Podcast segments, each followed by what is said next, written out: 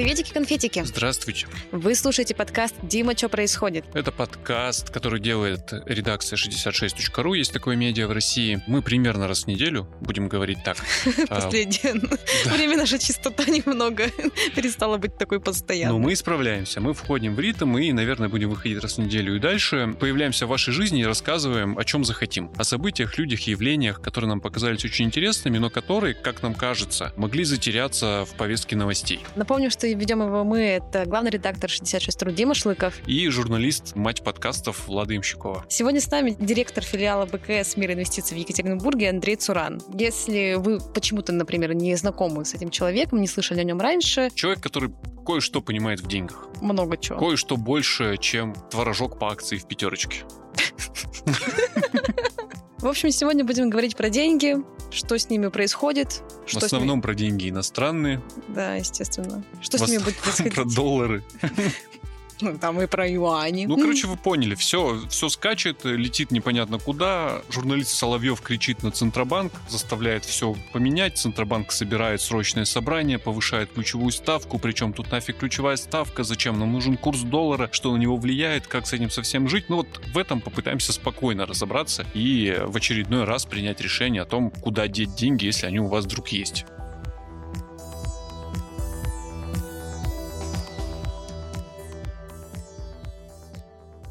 Давайте с доллара и начнем, Давайте. потому что по невыясненным причинам курс доллара страшно беспокоит даже тех, у кого долларов нет. Но годами было принято считать, что курс доллара по отношению к рублю – это такой маркер нашего положения в пространстве и времени. Ну, иными словами, маркер развития экономики страны и благосостояния его граждан. Мы относительно недавно довольно шоково всей страной пережили доллар, который достиг 100 рублей. Но это традиционно, это называют, как говорят, психологический... Психологический барьер психологический барьер. Вот э, доллар через этот психологический барьер перешагнул, потом немножко вернулся обратно. Давайте вот с этого и начнем. Почему доллар, который после февраля 2022 года вел себя, ну скажем так, более спокойно и даже опускался до минимумов чуть ли не исторических, вопреки расхожему мнению о том, что он должен был расти, вдруг скаканул и унесся так высоко и далеко, что на него повлияло? Ну, тогда давайте с февраля 22 и начнем, да, чтобы всю Логично. эту историю посмотреть. В феврале 22 доллар вырос до 120 рублей, потому что начали убегать иностранцы из российских активов, то есть продавали российские акции, облигации, конвертировали в доллары и, соответственно, эти доллары выводили. Началось бегство капитала, то есть какая-то часть там крупных российских капиталов стала тоже покупать доллары и выводить их за границу. На самом деле доллар мог бы вырасти значительно выше в конце февраля, начале марта прошлого года, если бы ЦБ экстренные меры не предпринял. Во-первых, иностранцев заблокировали в российских активах, то есть они их продавать дальше не смогли. Не смогли дальше продавать, нечего было конвертировать в доллары. Второе, ввели очень жесткие меры экспортного контроля, то есть сначала можно было выводить за границу 5 тысяч долларов, потом 10 тысяч долларов, потом постепенно стали ослаблять, но вначале меры были очень жесткие. Ввели обязательную продажу экспортерами валютной выручки. И вот эти все меры в совокупности, они помогли сбить рост курса и сдержать его. А потом получилось где-то вот к лету вообще аномальная ситуация. Аномальная в том, что Тогда никаких санкций на российские энергоносители, на газ, нефть не было. И газ, нефть активно российские покупали европейцы, ну и все остальные потребители, в том числе в ожидании санкций, в том числе, ну, по многим экономическим другим причинам. Поэтому цены на российские энергоносители были очень высокие, и объемы продаж тоже были очень высокие. То есть там у «Газпрома» это просто рекордный год 22 по выручке в деньгах и по объемам продаж в натуральном выражении. Соответственно, экспорт был большой, экспортная выручка была большая, ее конвертировали в рубли, поэтому поэтому доллар снижался. И одновременно второй момент, импорт стал в марте месяце, поэтому все налаженные каналы поставок в Россию там, оборудования, там, продуктов питания, машин, всего чего угодно, они все остановились. И в какой-то момент, получается, экспорт резко вырос, импорт резко упал. Соответственно, потребности в долларах резко снизились, ничего на них не купить, никуда эти доллары не вывести, Потом еще добавился момент, все стали ждать санкций в отношении, есть такая структура, национальный клиринговый центр, да, звучит, наверное, там очень заумно, но суть это оператор торгов на московской бирже, то есть все сделки по покупке и продаже валюты через него проходят. У этого национального клирингового центра есть корреспондентские счета в американских банках, через которые, соответственно, он и покупает, продает валюту. Все ждали, что будут санкции против НКЦ. Санкции против НКЦ могли застопорить торговлю валюты на Мосбирже. Поэтому все избавлялись от долларов. Поэтому доллар и ушел ниже 60. Ну, то есть доллар, как любой товар, подвержен конечно, изменению да. цены зависит от спроса. Спрос падает, падает и цена. Предложение долларов, соответственно, резко увеличилось, спрос на доллар резко упал. Потом, что произошло? Ну, санкции против НКЦ никто не вел. Все вроде как поняли, что американцы в ногу себе стрелять не хотят. Ну, там, покупают, продают доллары где-то там в России. Ну и для американцев это, в общем-то, никак не страшно. Может, даже и позитивно. Экспорт стал понемногу снижаться, импорт стал понемногу налаживаться. Параллельный импорт, ну, все там начали машины через Казахстан, через Эмираты возить, поставки оборудования какие-то хитроумные и прочее, прочее. То есть импорт восстановился, ну, скажем так, русские предприниматели нашли варианты, как можно чего-то откуда-то возить.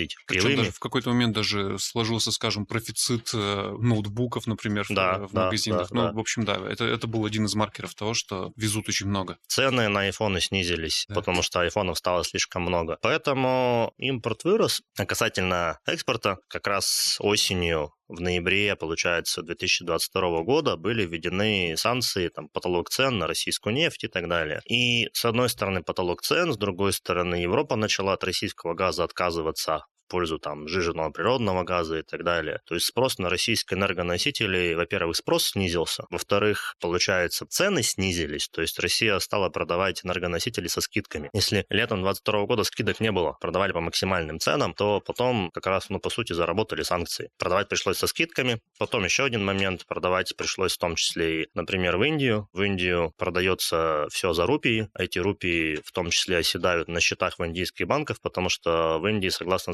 законодательству, насколько я понимаю, нельзя рупии вывозить. А купить чего-то в Индии за рупии, ну, очень ограничен спектр товаров, то есть какой-то российский экспортер поставил нефть или там металл или еще чего-нибудь в Индию, получил много рупий, эти рупии в Индии висят, он не понимает, ну что с этими рупиями делать. То есть он не может это вывести в другой валюте, например, да. ему нужно именно э, обязательно внутри страны купить Да, что-то с этими товар. рупиями сделать. Соответственно, какой-то там, не помню цифр, но достаточно серьезный объем. Получается сейчас ситуация обратная. Импорт вырос, экспорт упал, если в двух словах. Плюс есть еще такой момент бегства капитала, да, то есть экспортные ограничения все, ограничения на вывод капитала, их очень сильно ослабили. То есть сейчас можно до миллиона долларов переводить за границу, пожалуйста, совершенно свободно. Поэтому какие-то крупные деньги российские, в том числе, возможно, это предположение, да, скажем так, потому что мы, естественно, не знаем всего, они утекают за границу и, возможно, продолжают утекать. Может быть, после каких-то событий определенных, да, которые в июне были. Кому-то что-то не понравилось, кто-то решил, может быть, капиталы свои куда-то переместить. Но опять же, пока можно, потому что неизвестно, вернее, скорее всего, будет можно не всегда. Пока можно, да. Сейчас экспортных ограничений, ну, фактически новых никто не ввел. Еще есть один момент, который тоже влияет на курс. Российские компании стали выкупать доли у иностранных акционеров. Новотек, например, так сделал, Магнит так сделал. Ну, то есть есть у российской компании какая-то часть собственников нероссийских. Им предлагается долю свою, соответственно, продать российским акционерам. Эти нероссийские собственники должны получить за это, естественно, валюту. А это, опять же, речь идет про миллиарды долларов, не про миллионы. Поэтому дополнительный спрос. То есть был Новотек, был Магнит, сейчас еще разговоры про несколько компаний идут, это тоже спрос на доллары. И из этого всего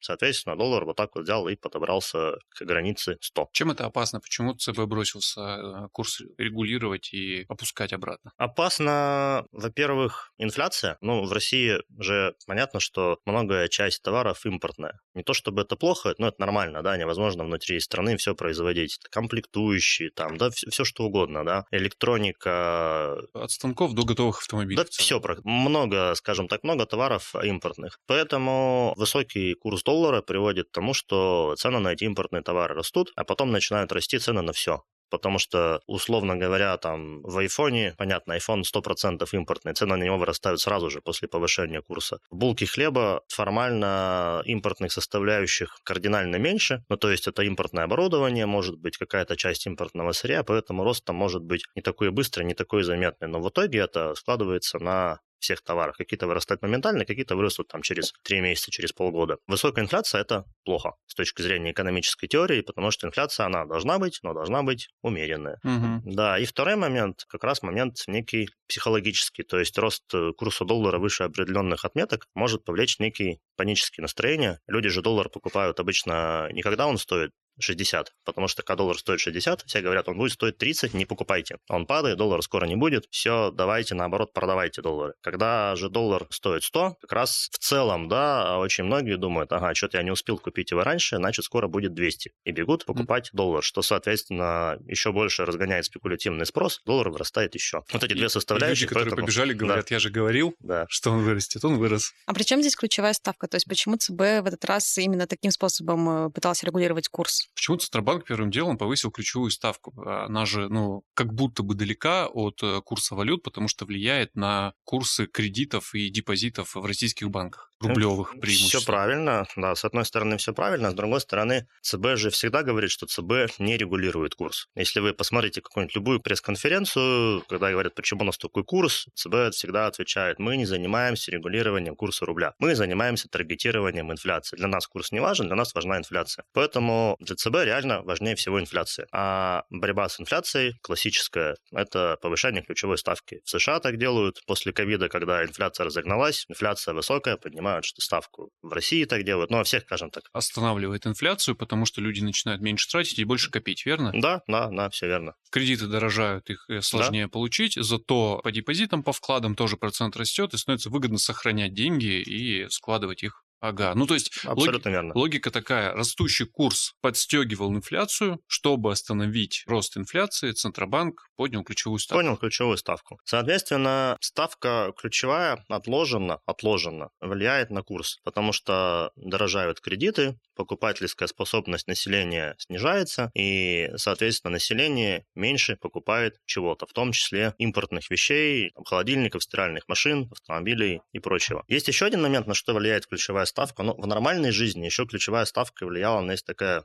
вещь, называется carry trade. Это когда, ну, к примеру, есть некие там инвесторы зарубежные, американские. В Штатах, например, ставка 5, условно, да. В России ставка 12. Если экономика открытая, перетоки денег свободные, тогда у вас есть возможность занять деньги под 5, и разместить их под 12. Когда экономика была открытая, понятно, что как только ключевая ставка сильно повышается, деньги иностранные, там, где ставка низкая, перетекают, ну, то есть доллары перевели в Россию, доллары сконвертировали в рубли и разместили их там, ну, в ОФЗ, там, в гособлигациях под 11%, под 12%, ну, скажем так, деньги относительно из воздуха. То есть в открытой экономике ключевая ставка еще вот на это влияет. Carry трейда сейчас, ну, насколько мы видим, его особо нет, потому что все-таки российская экономика обособилась от мировой, поэтому ключевая ставка э, скорее должна иметь некий отложенный эффект именно с точки зрения инфляции, спроса потребительского когда этот эффект наступит, когда он будет заметен. Ну, потому что первым делом, когда ЦБ поднял ставку, все побежали смотреть курс, и он э, фундаментально не изменился, скажем А так. он вырос, то есть там даже получилось интересно, ЦБ объявил, завтра будет экстренное заседание. На фоне ожиданий курс резко пошел вниз, если посмотреть график, он прям полетел вниз, все стали фиксировать прибыль, продавать доллар, потому что непонятно, что ЦБ на этом заседании примет. Все ждали, вдруг будет как раз ограничение на перемещение капитала, ну, какие-нибудь новые, там, например, там, не миллион долларов можно перевести, а 10 тысяч снова. Может быть, там, продажа валютной выручки экспортерами, ну, то есть какие-то серьезные меры, которые вот прямо влияют на курс. Когда ЦБ ограничился ставкой, доллар пошел вверх. А вот потом появилось сообщение в средствах массовой информации, что было совещание, на котором экспортеров попросили все-таки экспортную выручку продавать активнее. Вот после этой информации, после информации о том, что обсуждаются вопрос, просто обсуждается вопрос о том, чтобы там ввести норматив обязательной продажи валют валютной выручки, вот тогда доллар уже пошел вниз, но где-то вот до 94 рублей там дошел, плюс-минус. Как это работает? Это влияние спекулятивных сделок и спроса на валюту э, со стороны людей, которые просто покупают, продают валюту? Да, но рынок же вообще ожиданиями живет. Ну, рынок это же огромное количество инвесторов. Это инвесторы, это и физики, и крупные банки, инвестиционные компании. Поэтому в ожидании того, что чего-то может произойти, начинают уже чего-то там или продавать, или покупать. А когда по факту это произошло, тогда уже ну, в общем-то, все и так всем понятно, уже ничего не заработать. Что нас теперь ждет? Это самый сложный вопрос. Как всегда. Да, что нас ждет. Все зависит от нескольких факторов же. Опять же, импорт-экспорт, перетоки капитала. Если цены на энергоносители будут расти, теоретически рубль может укрепиться. Но это не единственное, да, мы не знаем, там, кто будет опять рассчитываться с иностранными акционерами, мы не знаем, насколько вот э, активен вывод капитала из России, насколько экспортеры будут продавать все-таки добровольную валютную выручку. Поэтому прогнозы по курсу доллара, они всегда очень такие творческие. И называть конкретные цифры, но это всегда, ну, я читаю, то есть есть там и наши аналитики пишут, и в каждом крупном банке, в каждой крупной инвестиционной компании обязательно есть свой прогноз по курсу доллара. Но вот то, что я читал наших аналитиков, это где-то 93-97. Ничего но, себе разбег. Да, но это не означает некую данность, вот что вот так будет. Глобально, ну вот что точно можно сказать, в каком-то обозримом будущем доллар по 60 и по 70 не будет. Ну, обозримое будущее, я имею в виду при текущей ситуации. Но выходить ему сильно за 100 не дадут, потому что 100 это некоторая такая, опять же, психологическая граница, которую, видимо, не хотелось бы переходить. Потому что доллар, ну, в районе 90, там 85, 90, 95, это хорошо для бюджета. Ну, это классика, да, потому что расходы бюджетные в рублях, зарплаты и все остальное, а получается доходы экспортные, они в валюте. Ну, в долларах, либо в иных валютах, но все равно они так или иначе как-то с долларом связаны. Поэтому слишком низкий курс доллара для бюджета плохо. Для потребителей хорошо, потому что все импортное дешевеет. Для бюджета плохо. А курс в районе там 80-90 для бюджета хорошо. Свыше 100 еще лучше для бюджета, но вот тут включается уже инфляция и, возможно, какие-то нехорошие настроения у людей.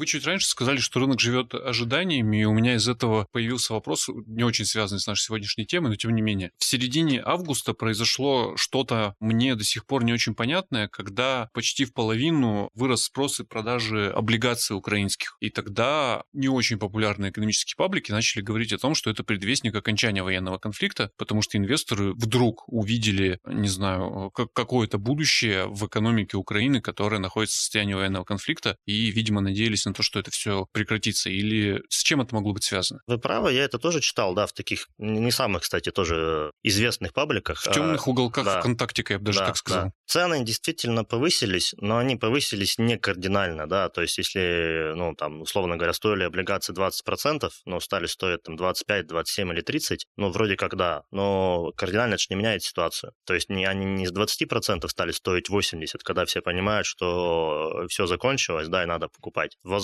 я могу только здесь, здесь уже дальше на уровне фантазии, могу предположить, что, может быть, какие-то инвесторы просто понимая, что когда-то, когда-то закончится, да, решили купить. А может быть, у кого-то есть какая-то информация, но это все дальше вот на уровне, можем просто поспекулировать на эту тему, поэтому... А есть вероятность, что просто увидели дно и поняли, что дешевле уже не будет? Может быть и такое, да. Это такая инвестиция такое. в очень долгую, но просто... Да, да, потому что, ну, видите, условно купить чего-то за 20% от номинала, для инвесторов, у которых есть очень большой объем денег. То есть, ну, грубо говоря, даже если это чего-то никогда не будет стоить дороже или будет стоить еще дешевле, вы потеряете немного, да. А если, соответственно, эти 20% превратятся когда-нибудь там, ну, в 40 или в 60, ну, это означает удвоение или утроение капитала. То есть, я опять же, да, я... есть, э, есть всегда есть просто некие дефолтные бумаги, да, дефолтные облигации, по которым вроде как вообще ничего уже не светит но и их иногда покупают те инвесторы, для которых это, ну, некое, не казино, конечно, да, скажем так, но некая возможность утроиться. Крохотный кусок огромного портфеля, который как раз рассчитан на очень рисковые сделки, но дешевые. Да, да, да, совершенно верно. Угу. Я, я как раз читал, что там пришли очень большие американские фонды, и, может быть, это с этим связано, что для них просто это не, не очень существенная сумма, ну, а бумаги объективно очень дешевые. Все правильно, да, то есть, соответственно, там, ну, потратить 100 миллионов долларов, там, миллиард долларов для крупного американского фонда, почему бы и нет? Тем более, mm-hmm. крупные американские фонды очень хорошо потеряли на российских бумагах, потому что им просто пришлось их продать. Какие-то у них заблокированы, а те бумаги, которые покупали за рубежом, они были вынуждены продавать там по 30%, по 40% от номинала. Не потому что, опять же, ну, какие-нибудь облигации «Газпрома», условно говоря, да, продавались там год назад по 40% от номинала, не потому что «Газпром» плохой, да, или он стал хуже платить, то есть с точки зрения кредитоспособности «Газпрома» ну, глобально ничего не изменилось, но просто там у всех российских компаний кредитные рейтинги отобрали, и для крупных фондов стало физически невозможным держать эти бумаги, поэтому им пришлось с ними расстаться по любым ценам. Поэтому, ну, возможно, почему бы не купить чего-то, что держать можно, да, скажем, так что не является, ну, что не является для фонда неким токсичным активом. А, вы думаете, это эти деньги так перераспределились? Ну, это даже ну, так на, на уровне неких там теоретических предположений.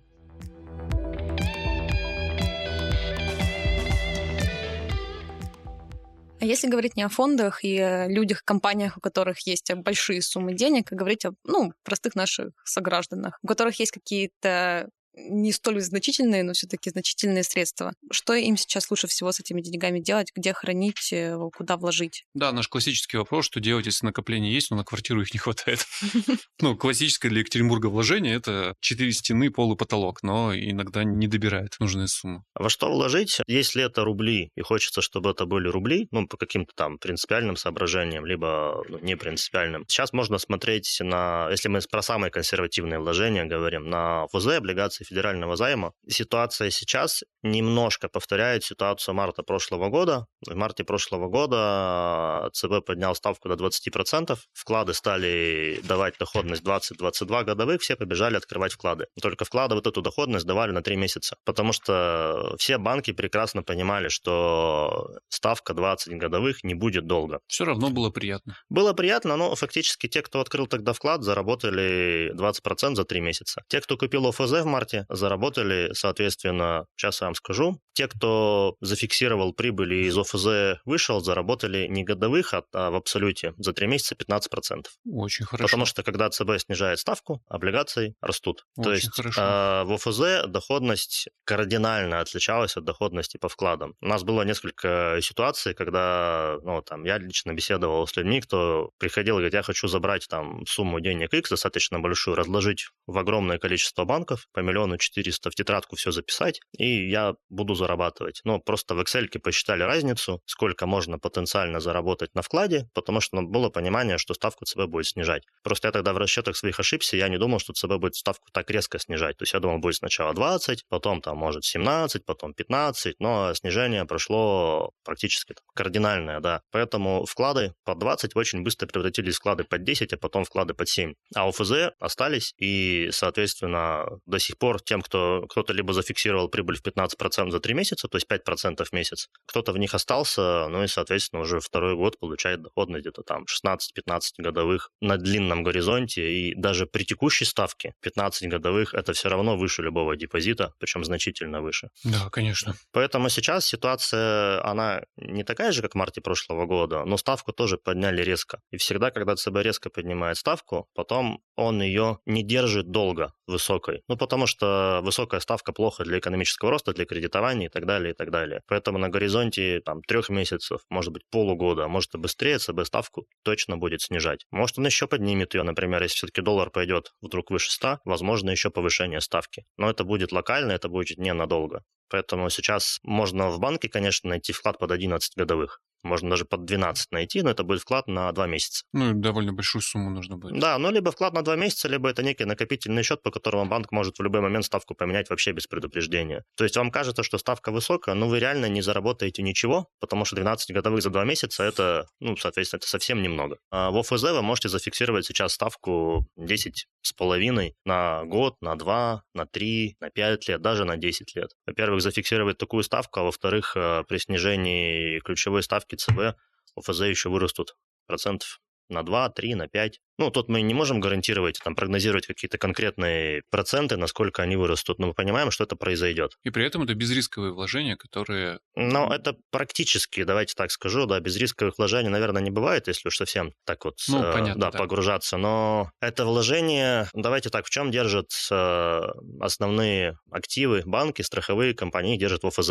То есть ОФЗ э, в Россию в рублевой зоне по определению самый надежный инструмент. Если рухнут ОФЗ, но это будет последнее, что рухнет. Э, рассуждать про надежность и ненадежность ОФЗ это маловероятно. Рассуждать, что а вдруг Россия допустит дефолт, ну, допустить дефолт по рублевым обязательствам очень сложно, когда вы печатаете эти рубли, поэтому в любом случае проще напечатать денег, фигурально выражаясь, да, инфляция будет выше, но дефолта по ФЗ, ну, я считаю, что там в обозримом будущем это некая нереальная картина, поэтому, да, в рублевой зоне это максимально надежный инструмент, который позволит высокую доходность зафиксировать, ну, практически на любой срок, там, до 10 лет, наверное. Покупать доллары? Как такой вариант? Доллары хорошая идея покупать всегда и понемногу. Мне кажется, да, в прошлом году, когда мы общались на да, да. ту же тему, тоже я говорил, да, надо покупать. Все надо делать с головой, да, то есть если вам доллар не нужен в моменте для чего-то, то вам не нужно покупать его на всю сумму, понимая, что уже все, он уже стоит 94. Правильно брать его, ну, получили какой-то доход, купили какую-то часть валюты. Не успели купить доллар, есть акции российских экспортеров. Они уже очень хорошо выросли, но могут при слабом рубле расти и дальше, могут и хорошие дивиденды платить. Можно не покупать доллар, а есть сейчас на московской бирже так называемые замещающие облигации, то есть это облигации крупных российских компаний, понятных, надежных, «Газпром», «Фосагро», «Лукойл». Они номинированы в долларах и в евро, но покупаются за рубли угу. по курсу ЦБ. То есть здесь нет рисков хранения валюты, здесь нет рисков блокировки валюты, потому что все происходит физически в рублях. Но все выплаты привязаны к курсу ЦБ, и сейчас эти инструменты дают валютную доходность около 9 годовых. 9 годовых в долларах и в евро, скажем так, полтора года назад это была бы некая немыслимая совершенно доходность для надежных облигаций крупной сырьевой компании. Поэтому угу. вот такие инструменты тоже вполне стоит рассмотреть, если хочется получить некую такую валютную диверсификацию и получать какой-то доход в валюте. Причем делать это в России, да, без каких-то вот, ну, дополнительных там геополитических рисков. Интересно. Интересно. Там, кстати, лот 1000 долларов всего, поэтому О, это, да? Не, да, это не для каких-то крупных капиталов, это фактически для любых капиталов. И набор этих облигаций есть с погашением через 3 месяца, есть с погашением через 7, через год, ну и так далее. То есть можно сделать портфель под любую задачу. Еще налоговую льготу получить, если покупать облигации, которые с погашением через 3 года и дольше. Интереснее, чем покупать доллары, тем более юани. Mm, Нас однозначно, да. Относительно недавно призывали прям довольно открыто покупать юани. Это по-прежнему не очень хорошая идея. Вообще, юань это же не квази-доллар, это отдельная валюта отдельной страны. Во-первых, она не совсем свободно конвертируемая, в отличие от доллара. То есть все-таки Народный банк Китая, в зависимости от определенных политических задач, может влиять. Юань стоит юань. столько, сколько хочет партия. Да. И если посмотреть за последние, ну, примерно полгода, я смотрел график, юань к доллару процентов на 6 снизился. Он может снизиться и больше. То есть с точки зрения колебаний, конечно, колебания юаня к доллару значительно меньше, чем колебания рубля к доллару. Но, опять же, я считаю, что если есть возможность купить инструменты в долларах, ну, тем более в России, да, мы не говорим про какие там сложные вещи, там что-то для квалифицированных инвесторов и так далее. Есть инструменты, четко привязанные к доллару, но и, например, вот облигации в юанях тоже можно купить, но они дают доходность максимум 5 годовых. Зачем вам то, что дает 5, при возможности купить то, что дает 9? Ну, это мое субъективное мнение, но, опять же, да, юань можно брать как некую там часть портфеля, диверсификацию дополнительную, но это не стопроцентная альтернатива доллара, это точно. А металлы ведь совсем не модно покупать, да?